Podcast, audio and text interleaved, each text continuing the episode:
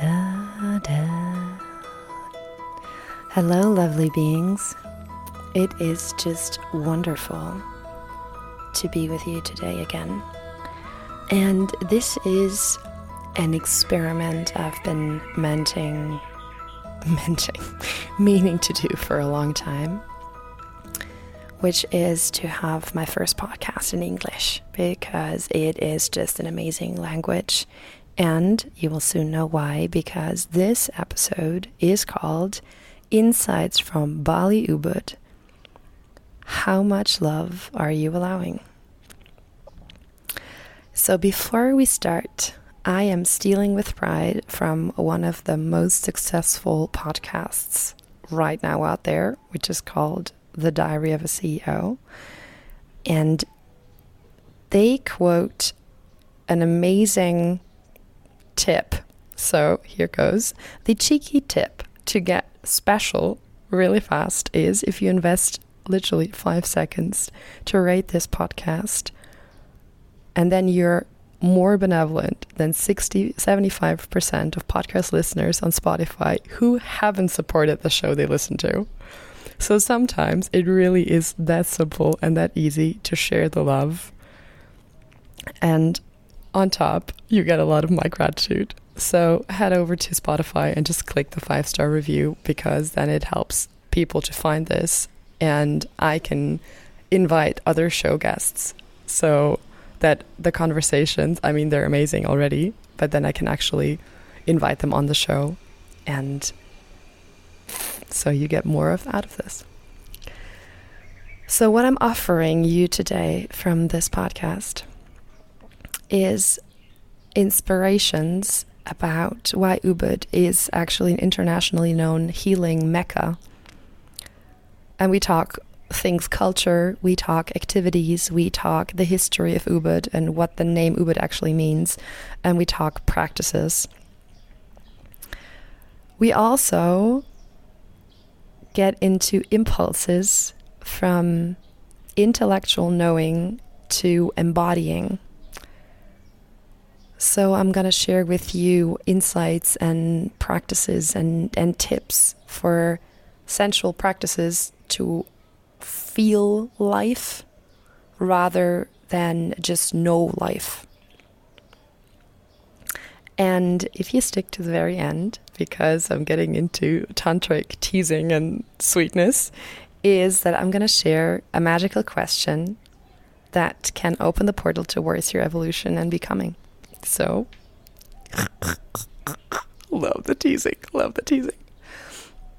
The first of all, because I want to give back, I will share on the uh, Instagram uh, a link to a music gift, which is a really nice uh, Spotify compilation from the Yoga Barn, which is one of the most celebrated uh, yoga places with a lot of activities here in Ubud, so that you can actually hear and feel and listen how Ubud sounds and what everyone is just shaking their beautiful bodies to. So if you want to claim that, just um, just come to the Instagram post of today's episode, and then you can see the link, and you're there. It's that fast. Okay, so jumping right into the first sharing about why is Ubud an internationally known healing mecca? So many of you that are in closer contact know that I've been here in Bali Ubud about wow, more than 3 weeks already. The time is so flying. And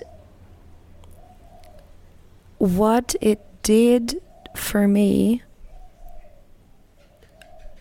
is that it has this magical call so when people ask me, Sabrina, why are you in Ubud? What brings you here? I always share this moment in time when I went when I was in Ängsbacka uh, and I was talking with a beloved friend who was actually able to hear this episode because he's from the UK and lives in Stockholm now an amazing healer in himself. Mark, I am sending lots of love in your direction. So, blessings and love to you. So, this amazing person and I had a chat in Ängsbacka, and we were talking about internationally known gathering places for, well, back at the time, new age spiritual seekers. So, like, okay, so if you want to improve your vibration, your frequency, your evolution, your ascension, like all of these, these words that are flying around out there, where do you go? And there were some in, in the in the on the menu, like um, Atitlan in in Mexico. There is a, a, bigger scene in in Ibiza. There is a scene in Portugal. Um, of course, there's Ängsbacka in Sweden. There is some um, um, tantra and medicine and druids in the UK, and of course, there is Bali Ubud.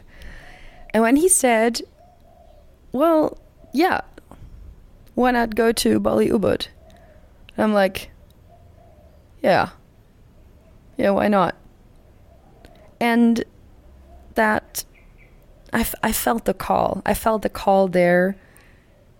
Um, and I am witnessing people, Western people who come here, that also hear the call and they follow and they come.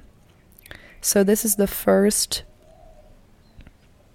Mm, I would, if I had to put a label on it, I would probably call it an intuitive um, t- tip because s- many of us that I've, or many of the clients and the people I talk to, they are amazing, like sometimes amazing, intuitives. However, they like almost all of us have intuitive knowings.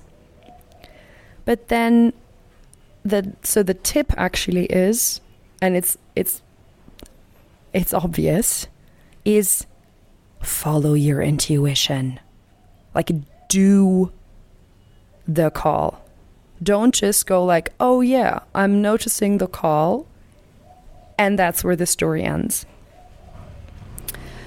The other night I had a conversation with a, a very inspiring man and I shared the experience that many of us have these callings or these intuitive knowings of where to go, uh, what to do, which course to take, which person to meet, um, what new skill to to follow. But then because it's not urgent, like there is no fear, there is no crisis, there is no there is no fear based pushing, we don't follow. Because it, it can it can literally wait.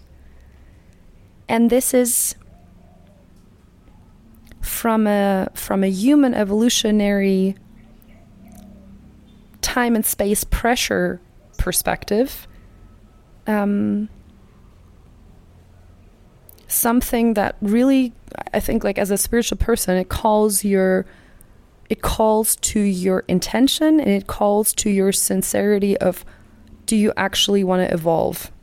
Because if like do you do the things that are only urgent or do you do the things that have a calling? I mean both of both are available. The the international coming back to that, why is Ubud an internationally known healing mecca? Because the people actually come here, and I want to share. I want to share to that point the uh, the history of Ubud with you. Um, there is an, an 8th century legend of a Javanese priest. Um, he's called Markandeya and he meditated on the confluence of two rivers that are here in. Um, um, it's called Campuhan Bridge here in in Ubud, and there is an amazing, beautiful temple. So he meditated on this place where the two rivers meet, where the temple now is. actually he he was the one who founded that temple. It's called Gunung Lebah Temple. And he saw the indigenous native people collecting water at that place where the rivers met. And he, when he asked why, they said it was a sacred place where the masculine and the feminine met to become one. And the word um, Ubud gets its origin from a Balinese um, origin, which is called Ubad. And Ubad is the word for medicine. So, because of the the um, so can you imagine a, t- a town being called medicine based on indigenous wisdom that has literally it has it has kept the name Ubud since then. So ever since like more than a thousand two hundred years, people come here. They do a lot of traditional activities that, in my perception, in my in it's not it, yeah it's a it's a it's a holistic perception. All of these practices feed the vibration of this of this town to this day. So one of the most obvious things you will see people do is the Hindu worship tradition. 86% of people in Bali are Hindu. There, the, the other ones are Muslim, and um, there is not so much other like base um, large religions. Um, what what's startling about this is that most of the Balinese are actively practicing worship. It is beautiful. Um, so you see flowers everywhere. They have these little banana flower rice incense offerings. They call canang. And these canangs, they, they come in different shapes, different sizes, um, always beautiful flowers. The women get up at four in the morning every day, and you see them preparing the canangs from um, from banana leaf, from elephant grass, and then they share that with each other on the local market. They buy it.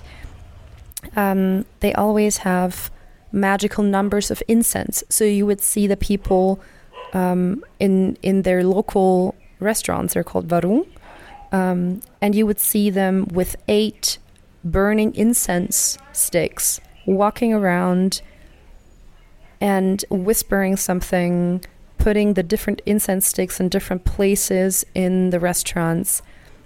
And traditionally, these canangs they're placed in front of your house and on your family altar. So every house, no kidding, every house has a family altar, which is in the northeast of the compound. That's the name of um, the um, the the living facilities. So people don't live in houses. They don't they don't live separated. They live in families in tribes on these compounds and the compounds are inherited by your family. So as I'm as I'm speaking, you can always see the the. I mean, if you want to go to the difference land of how it feels to Western society, there are so many differences already. Like I don't see us worshiping our gods from true devotion, from surrender, from the heart in Germany. Most of the people in Germany, that's where I'm I'm socialized. We don't we pray at the altar of intellect, of success, of busyness, of materialism. And people here, they they literally they talk to their ancestors. There is a is a a really um, ancestry is really important to people here. And and to to talk about this under this subsection of traditional activities. So, what you will see here is active cremation, which is just. Um, it's kind of hard to put it into words because it's so beautiful. So, if. Okay, so I'm going to tell you a, a, a, story. When I arrived here on this compound where I ha- where I live in this guest house, the family, um, after three days, they sent me a message on WhatsApp and said, "Oh, our beloved dog died. We put it to the to the hospital, and it's been getting sicker and sicker, and it's something to do with parasites and with the lung. And we rescued it from the streets, and then we gave it medicine, but now it has trouble breathing, and it's getting worse and worse. So." We put it to the hospital, and now they informed us that it had died and all of them were really really sad and, and sitting together and having food in silence. And it was rather a, like a just a, just a sad feeling around them. And um, the yeah one of the the people who lives in this compound and, and takes care of it he sent like all of us a message saying family and friends our beloved dog has died we are going to do a cremation for it, and then we're going to um, surrender its ashes to the river, and then we're going to take its soul home. So, what they literally do is they um, take the animal from the vet, they put it on um, um, like an like an altar, and they just shower it with beautiful flowers, beautiful flowers, lots of lots of flowers. And then they have traditional like also like canangs they're like big organic um, like flower uh, bouquets. So they arrange flowers beautifully and and decorate with rice and with holy water and coconut water. And then they pray and they say they, they sing and they say gratitude and they have a priest coming um, chanting mantras for I mean, this case is a dog, but I um, I witnessed this also for people. So everyone dresses up really nicely. They have a, a traditional dress here in Bali, um, which is like a lace, a lace top for the women, and then they have a, a scarf which goes around the middle to mark the place where the lower chakras meet the higher chakras, and then they have a sarong, and the men would have a slightly different outfit, but also something white in the top traditionally, or now like mo- more modern, something colorful, and then a sarong, and then the men will also tie um, a scarf around their head that uh, symbolizes the focus on divine will. Um, so these traditional wearings, the people have lots of them. If they're Hindu, Bali Hindu tradition, they have lots of them. And they wear it for ceremonies, for if someone has died, if, if you have a, a wedding, if you go to a temple, um, like, the, and um, if they're big uh, Hindu celebrations, they wear it to school. It's it's a picture of everyday life. It's literally as if you would see um, nuns and priests on the street all day, every day in, in the Western society, which you don't. So it's just like this worship part, which is not, it's not a, it's, it's never a force. It doesn't have that kind of darkness to it. It's always a, oh, so um, we we are talking to the ancestors. We talk to the deceased dog. Um, so there is just it's an expression of love. When it, when the food is prepared it looks beautiful. And um, something I'm also very impressed by as a traditional activity or a traditional form of uh, worship is um, when they say thank you to you, they always fold their hands in front of their chest, no matter how busy they are, magically they will always have their hands free to bow with a short gesture of two hands together in front of their heart. What I also learned, I mean, I've been here three weeks and I, I observe what's happening. And uh, when they praise the earth, they will they will sh- twist their hands like a like a kind of loving arrow towards the earth. So instead of praying with their hands pointing upwards in front of the heart, like a namaste gesture, they would point their namaste to the ground. And if they would pray to the gods or to something um, intangible, they would hold their hands in front of their third eye or over their head to the sky. So these three postures symbolize the different directions where where do you worship. Another thing I want to uh, I've learned, and they the Balinese to do it every day here, is called Panchasamba. so it's um, it means a, a, it's a, a Balinese traditional structure of worship, where you use your hands, like the five fingers of your hands, to to guide you with a structure of how to how to pray. And it is I'm just going to go shortly over it because I think it's just it is so beautiful. So you start with your thumb and you register as as a person, as a part of source that you're here now and what's your intention. So you, I would say like hello, I'm Sabrina. I'm 35. I I am from the Guild of a Healer and a teacher. I'm from Germany, and I'm here to to reclaim oneness, to pray, to honor, to respect, and to worship. And then for the second finger, you start using colorful flowers. Either for the for this one is white or a yellow one, and you worship the sun. The sun as the the center of our of our planetary system, the giver of life, of warmth, of unconditional witnessing, of unbelievable power as this DNA activating consciousness. So basically, you connect to your truth with everything that means sun to you the sun inside of yourself, the sun in your solar plexus, the sun out there, the sun in all of the other people.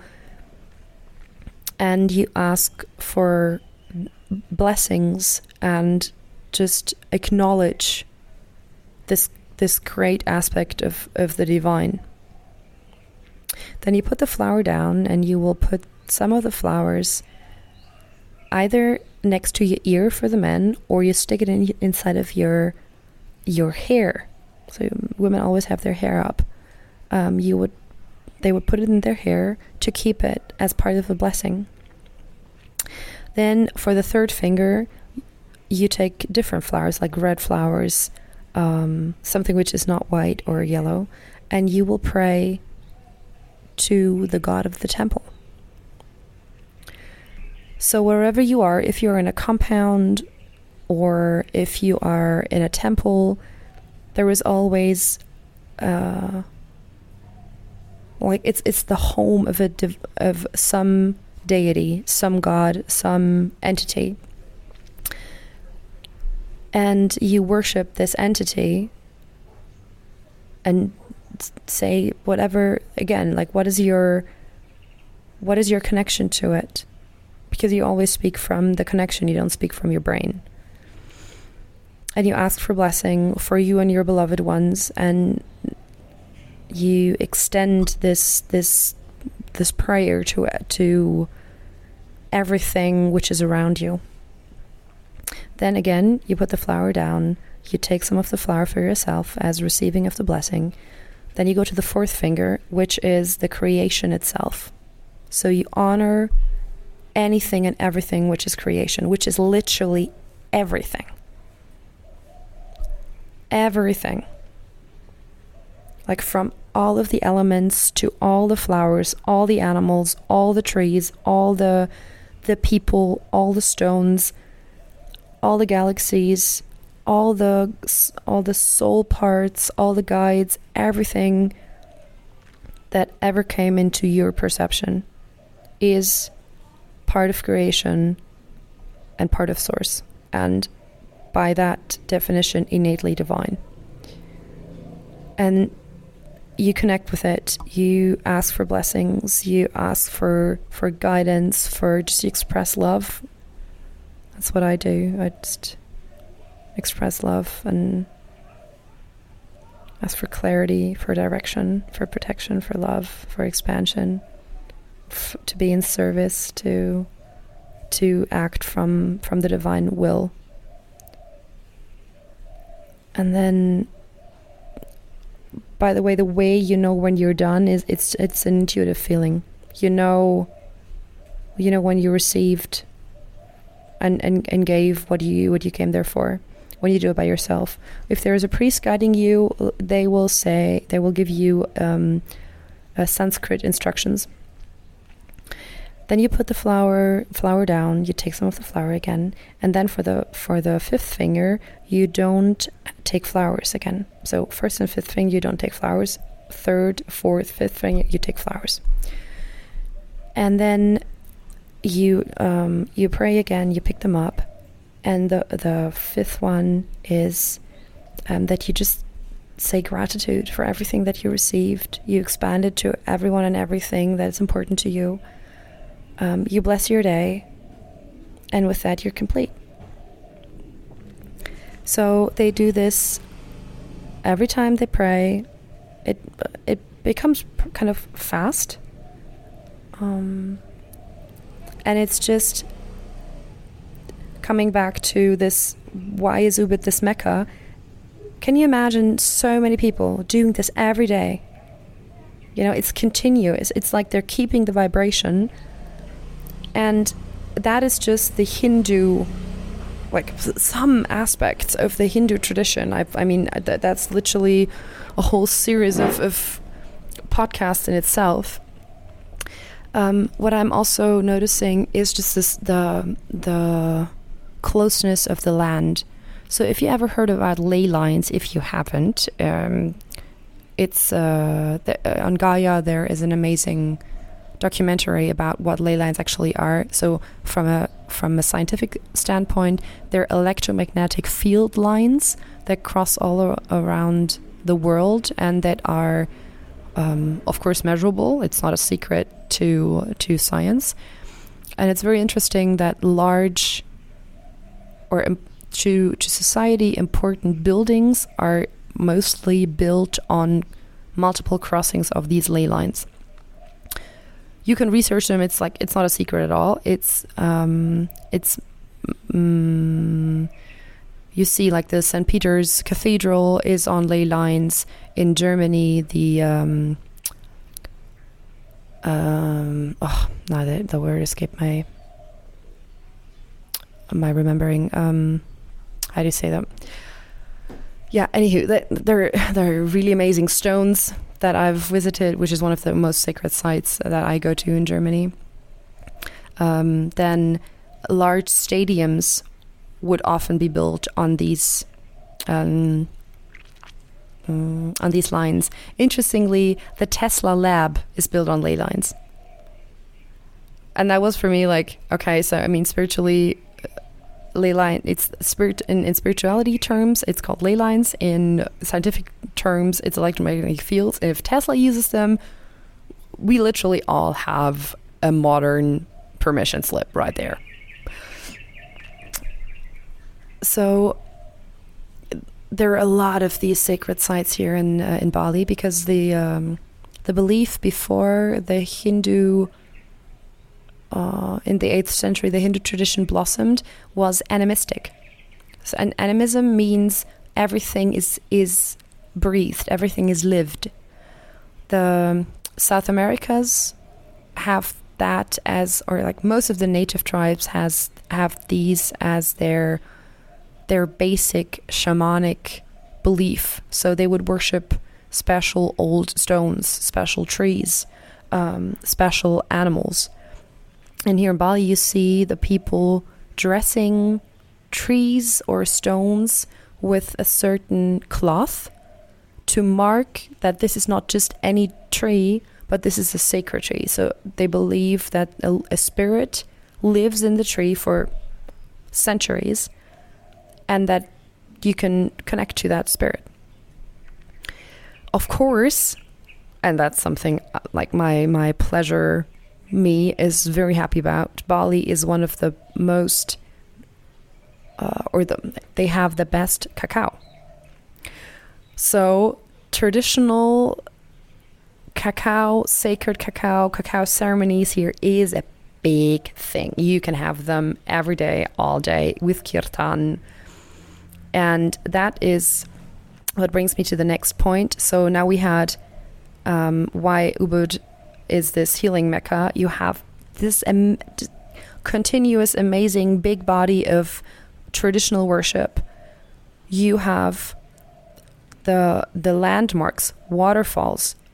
Um, of course, I haven't yet talked about the volcano. That's a, just a, a fun side note. I don't. Many, many people don't know it. It's kind of a secret when you come to Ubud, you can amaze people with that. The Balinese people have, their own belief system of the compass. So the north is towards the Mount Batur volcano. So the south is towards the sea. So the volcano is literally in the middle of the island. So you understand that that the south in the south of the island is actually the the geographic south, but the south in the north of the island is actually the north. So the whole when they say east, south, west, north, what they mean is towards the mountain. The mountain is the center of their compass. It is amazing. So as like this giver of life, the mountain and the and the volcano is really important. And that's what they believe. Then I I came to the to the the western worship part.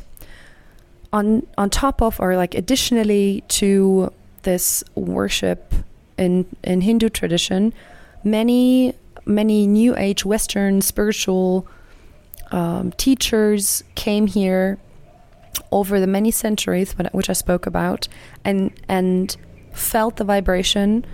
Um, they literally just felt different. They felt clearer. They felt more connected, um, and they started practicing their own form of spirituality, of worship, of of divinity.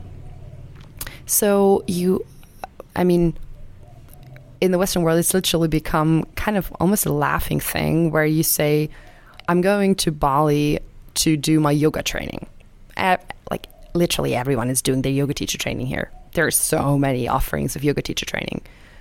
I mean, but of course, yoga comes from the old Sanskrit Vedas, which is again a, a 2,800 year before present system.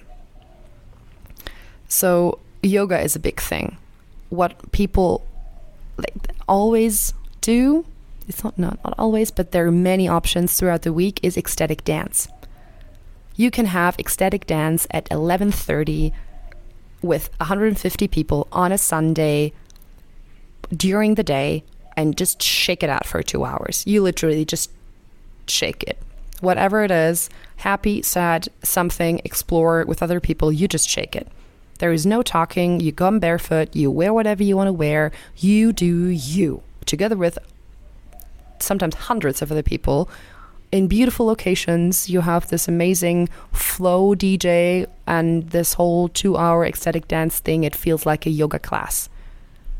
It's it's really nice. Sometimes it's combined with cocoa, so you'd have cacao ceremony before you would have a kirtan. They do bhakti singing here. Bhakti is the a devotional part of yoga. So, bhakti is also yoga. What you do is you chant kirtans and you really uh, chant traditional um, Vedic stories of Sita and Rama and Hanuman. So, this Sita Ram song that everyone seems to know, that comes from that. Um, then you have so many so many healers here hypnotherapy, Reiki, um, of course, massages, spas, uh, deep tissue, shiatsu. There is a, a, a newly developing a technology I've not yet tried and I want to. It's called Watsu. It's water shiatsu. So you have someone, a one on one session, floating you in warm water. And this floating gets you in like very fast back to the last time when you did that, which was literally in your mother's belly. And then you relax so deeply that parts of you that have not found its way back they come back to you and you just drift off in different time space um, they are tea ceremonies egyptic tantric practices um, authentic relating um, so so so many workshops breath work so many breath work practitioners so i mean that was literally 10 different healing modalities just that there and these aren't they're, they're probably like most likely even more and more um, like hidden ones sacred ones mixed ones and what i want to share with you there's from a from a my own yeah, kind of where I come from. I feel I really feel Ubud, and uh, I've not traveled outside of of Ubud so much. I mean, I, I went to the waterfalls. I am in love with waterfalls. There is literally nothing powerful for me, more powerful than standing under a waterfall because you can scream, you can hit the rock, and the water is strong. And if you just feel fire inside of yourself, you get emotional, there is something that just needs to be cleansed, and you have no idea how, the water will take care of it. Trust me. You just stand under the waterfall. It's amazing. So, and that ties our story so neatly to the impulses. The second part of this, what you're getting out of this podcast, is the impulses from intellectual knowing to embodying. So sensual practice is to feel life rather than f- than focus on knowing it. And for me, I mean, over the last years, that, that has been a great shift from coming from this really highly accomplished intellectual game. I, I mean, a friend said once to me, like, Sabrina, you played the Monopoly game of knowing pretty far. Like you have a PhD in natural sciences. And of course, I'm still very interested in sacred geometry and quantum physics. Every now and then, I have a conversation with people, and just the the, the energy gets me, and I like I deep dive into another concept.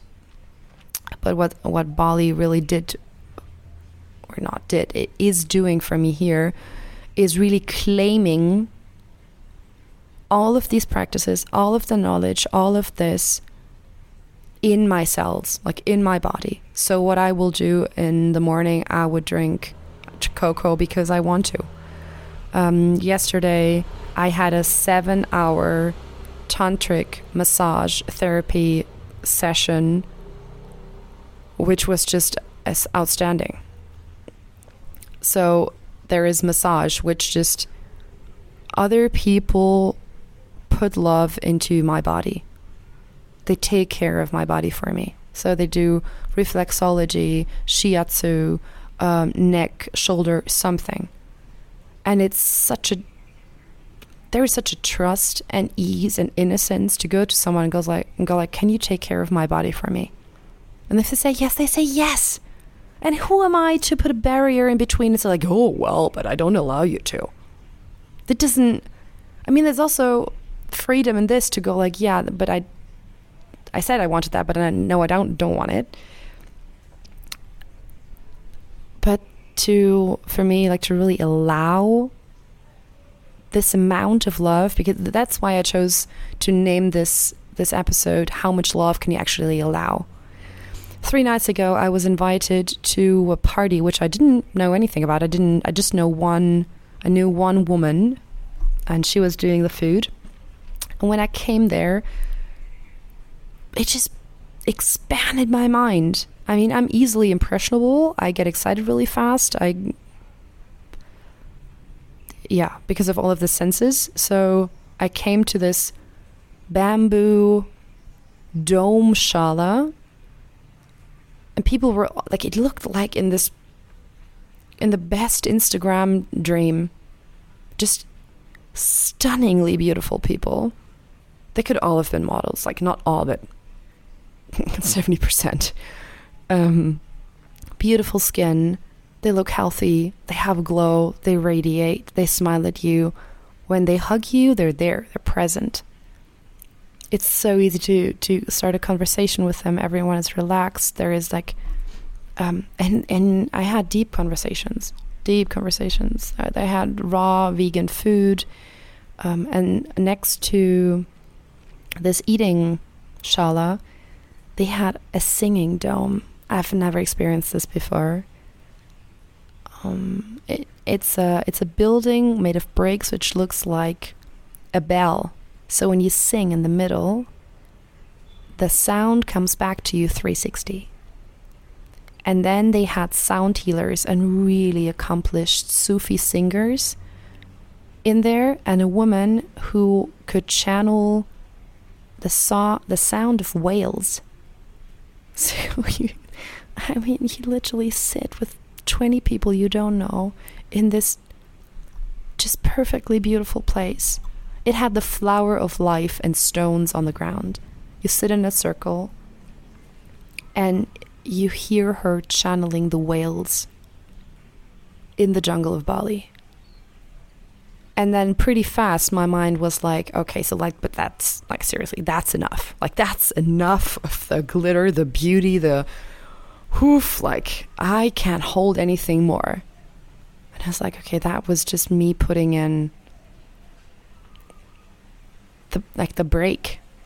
And, and I didn't listen it would have been smarter to just ground myself and go out and sit and go like, hey, I need someone to hug me or I need I need someone to make sense with me of what is happening here. This is so magical. I've never had anything like this. Actually, except in Ängsbacka. I had moments in Ängsbacka with that would it had the same vibration. And I was just like, okay, this is this is literally the next level of 5D what we're talking about from a new age spirituality aspect. So the the feeling life it comes back to are you going to the ecstatic dances? Are you are you going to the massages? Are you meeting with friends? Are you getting this amazing vegan food that they have everywhere here? Are you are you dancing when there is music? Are you getting up and singing? Are you looking for the beautiful things? And like don't be don't um don't be disguised. Like I've I I've had days here where my vibration was like all over the place. I'm also human. But then I always had people like picking me up again and go like the other night someone I didn't I didn't know so much. Like he touched my arm and was go like Sabrina, we love you the way you are here. You are literally just loved. And I started crying. I was like, What? You don't even know me. He's like, I don't need to know you. If you want me to know you, then that's a different thing. Then you need to open up about what it is that you want me to know about you. And no blame or shame, just naming that it's you holding back. If you want to be seen, be seen. And that was crumbling. Like, it was amazing. So, I want to ask you when are you taking time, I don't know, in a sabbatical, a whole weekend, a retreat, to actually feel what kind of contraction and expansion you you like? Like when do you want to work out? When do you just want to hang around? Forever, literally. You will feel the impulse to get up again if, if it comes to you. What food do you want to have? What food's actually good for you? And and also, a magical question I want to offer. One of the few in this episodes. I mean, you probably had more. But a magical question I want to offer is How is this happening for you? Whenever life is different than you expect it to be, you can drop in the question of how is this for you? Because if you believe that everything is source, coming back to the Pancha Sambhava we had before, there is literally nothing which is dark or against you or separate worthy or unworthy of love or whatever the wording is we, we put around it to express why we don't want to have it. But that's that's us using our free will, our experience to interpret what we want to interpret. And for me, I find that this how is this happening for me instantly clicks me back into gratitude and go like, yeah, this is for me, so that I'm like I'm, I get to feel this as an experience. I get to feel where I am. Also, if I want to just escalate and and throw a fucking tantrum, sorry, I'm swearing here, I can do that. I can literally do that. I am. Mooji was saying that in another podcast. I loved that sentence. He says Source also holds space for this. Source also holds space for this. I mean, how amazing is that? If you want to feel unworthy, or if you have been feeling unworthy for, I don't know, ever, as long as you can remember, Source holds space for this too. It doesn't it doesn't really mean that you're not loved. It means that you feel that you're not loved or that that's your remembering, your experience, your attachment, your identity, whatever it is it's not the truth truth.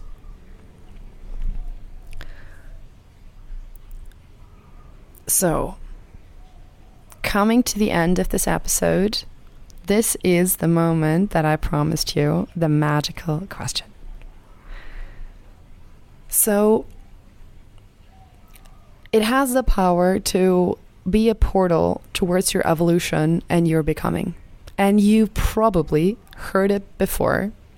And actually, there's even a restaurant in my street around the corner, and it's exceptionally packed almost every night with beautiful people and music. And before I'm going to share it, is you have heard me asking this myself in this episode before. And I really want to challenge you here to not just take in the question and go like, yeah, it's another nice question, and yeah, it's another podcast because how many podcasts you listen to? I mean, in my high frequency time, I was listening to eight hours of input a day. No kidding, literally. That was my kind of dopamine evolution path. I still love podcasts dearly, but not as much like different now. However, I really want to challenge and encourage you to really look deeper into the question, not just bypass it because it's another question. It's magical because it's just two words. So, enough of the teasing. The question is why not? Because why not? Why not dance? Why not laugh? Why not hug? Why not start the course that you are dreaming about? why not ask what you really need and want and ex- actually expect to get it to? For me, this is mostly because I'm tired, because I don't want to, because I don't feel like it, because I don't dare, because I'm alone, because there's no one helping me. And all of these are subjective truths because but if I believe them, the potential literally dies there. It's like a a beautiful spark in the sky and you go like oh yeah but that was just a spark dum. and then it's gone and when you heard me say that in this episode it was literally the question that got me here to ubud because mark asked me so how about bali why not And I was like, yeah, why not? and now I have been here over three weeks. It's like, it's like in this famous Elizabeth Gilbert movie that everyone is talking about here with um, Julia Roberts, Eat, Pray, Love. It was literally shot here, and it's become such a such a term for, oh yeah, I'm going to Bali to do my Eat, Pray, Love. And it's so accurate. Like, really accurate.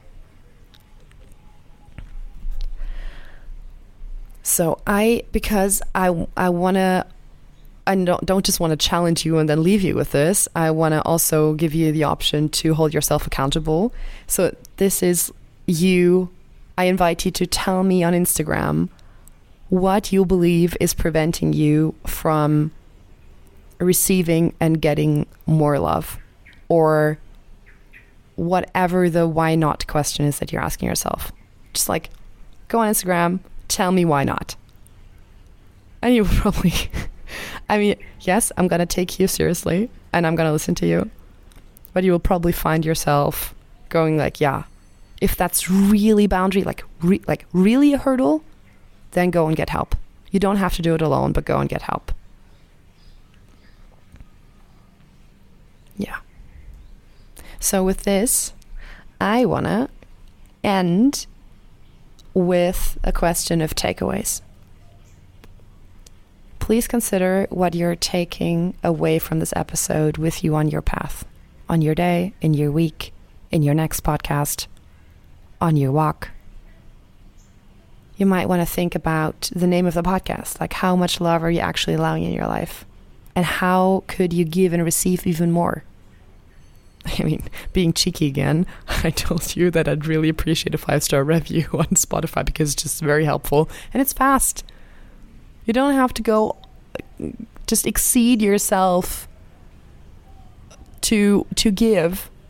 I mean, before this podcast, the lady who owns this land is holding a major ceremony on the grounds today. So she brought me three local fruits. They're amazing.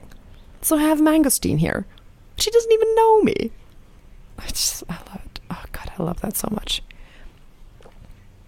Also, as a takeaway, what inspired you from my sharing here in Ubud?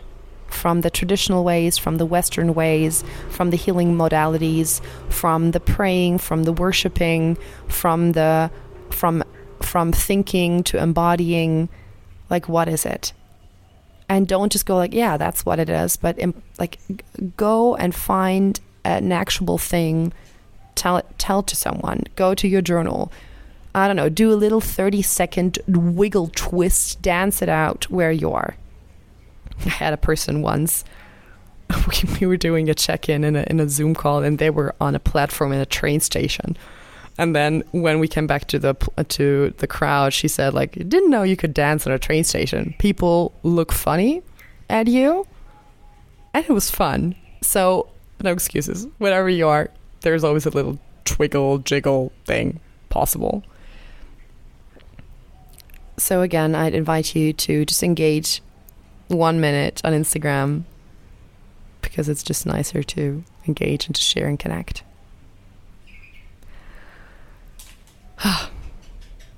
Thank you for being with me in this podcast, for sharing it with friends and loved ones and dear ones, for interacting with me, for allowing these Bali Ubud spirit into your life wherever you are. And I just send you many blessings, much love. I'm so happy when we interact in some space time or not space time continuum. Be well. Have an amazing day. I love you. And hear you soon.